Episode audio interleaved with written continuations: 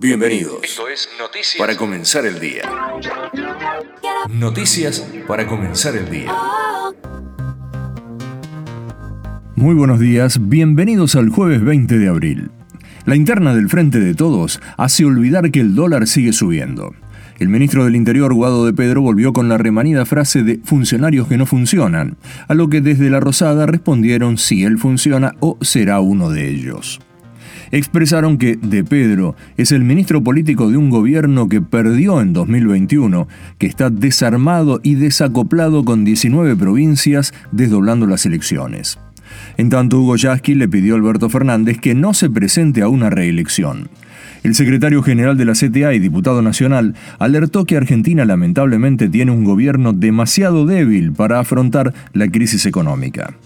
También tras varios meses de no decir nada, la CGT advirtió por el deterioro económico y la descomposición social.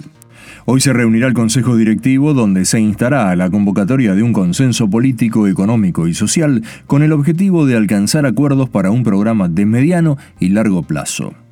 La central considera que el contexto económico y social es de tal gravedad que no permite especulaciones personalistas ni sectoriales. Por su parte, la titular de AISA y esposa del ministro de Economía tuiteó que Massa se queda hasta el final, porque el final es cuando se vaya Massa.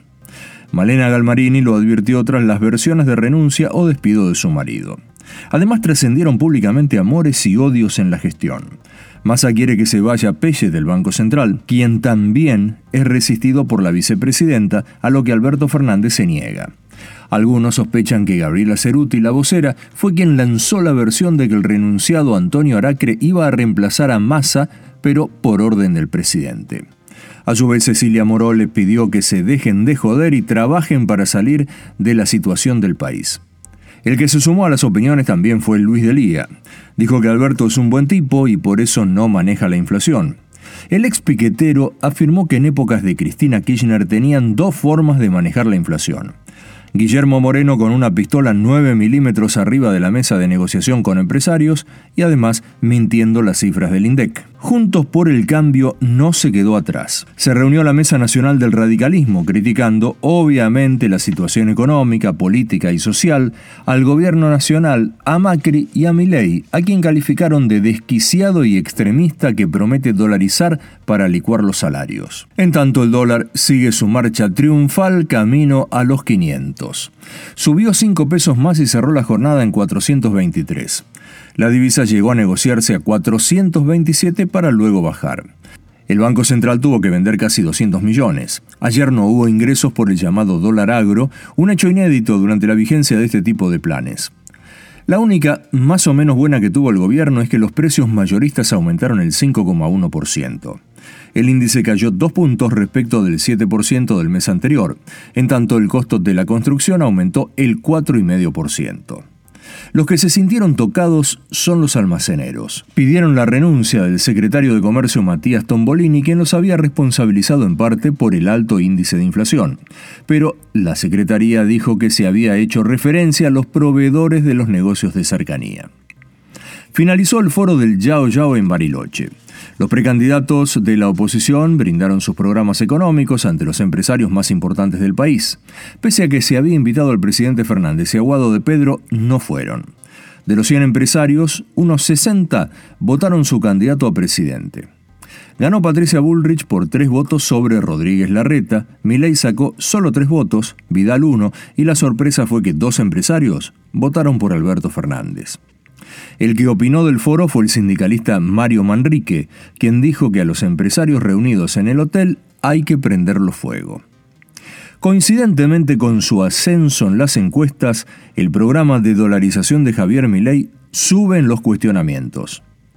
Lo que él llama la casta política le dio la bienvenida a la pelea presidencial junto con los medios, donde desfilan dirigentes, políticos, empresarios, economistas y hasta cualquiera que pasa por la puerta de un canal. Todos hablan en contra de su plan e incluso se cuestiona que participe de charlas y cursos de economía. En tanto, la unidad piquetera acampa en Plaza de Mayo. Es frente a la Casa Rosada y el Ministerio de Economía con el objetivo de reclamar que el gobierno de Alberto Fernández dé marcha atrás con los ajustes que realiza sobre los programas sociales a pedido del Fondo Monetario Internacional. Ayer sesionó diputados. La Cámara aprobó y giró a revisión del Senado el proyecto de previsión y persecución de lavados de activos. La iniciativa fue aprobada por 112 votos contra 96 y 5 abstenciones. También se convirtió en ley por unanimidad el proyecto para acompañar a las personas que reciben un diagnóstico de síndrome de Down para su hijo en gestación o recién nacido. El gobierno porteño anunciará hoy un proyecto de ley a partir del cual 80 trámites no tributarios pasarán a ser gratuitos.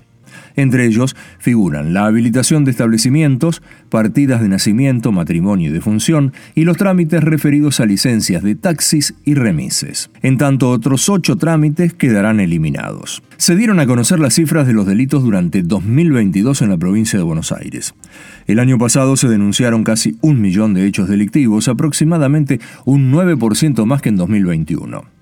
El robo en todas sus modalidades fue el delito que más aumentó en la provincia y crecieron también los abusos sexuales y las lesiones. Noticias, del, mundo. En Estados Unidos hay alarma por el Benadryl Challenge. Se trata del reto viral de TikTok que consiste en tomar altas dosis de ese medicamento hasta provocar alucinaciones y que está matando a los adolescentes de ese país. En Brasil renunció el jefe de la seguridad presidencial de Lula, de quien la prensa divulgó imágenes en las que aparece junto a manifestantes que asaltaron las sedes de los tres poderes el 8 de enero. A su vez, la producción industrial del país carioca volvió a caer. Lula da Silva acusa la política monetaria del Banco Central para contener la inflación, diciendo que genera un encarecimiento del crédito para las empresas. Condenaron a 15 años de prisión a una enfermera y un guardaespaldas de Hugo Chávez. Además, deberán restituir 136 millones de dólares y pagar una multa de 75 mil dólares cada uno. Pasamos a Italia. La localidad de Portofino multará a quienes se paren a sacarse una selfie. La sanción será de 275 euros.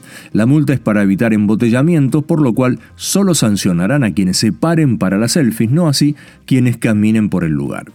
Noticias de deportes. Por la Copa Libertadores ganaron River y Argentinos. Los de Núñez derrotaron 4 a 2 Sporting Cristal de Perú, mientras que los bichos colorados le ganaron 1 a 0 al Corinthians. Hoy a las 19 juega Racing con el Aucas colombiano. Por la Sudamericana, Defensa y Justicia derrotó 2 a 1 al América de Brasil y hoy juegan San Lorenzo, Fortaleza, Esmelec Huracán y Tolima Tigre. Esto fue todo o casi todo por hoy. Mañana, desde la madrugada, habrá más noticias para comenzar el día.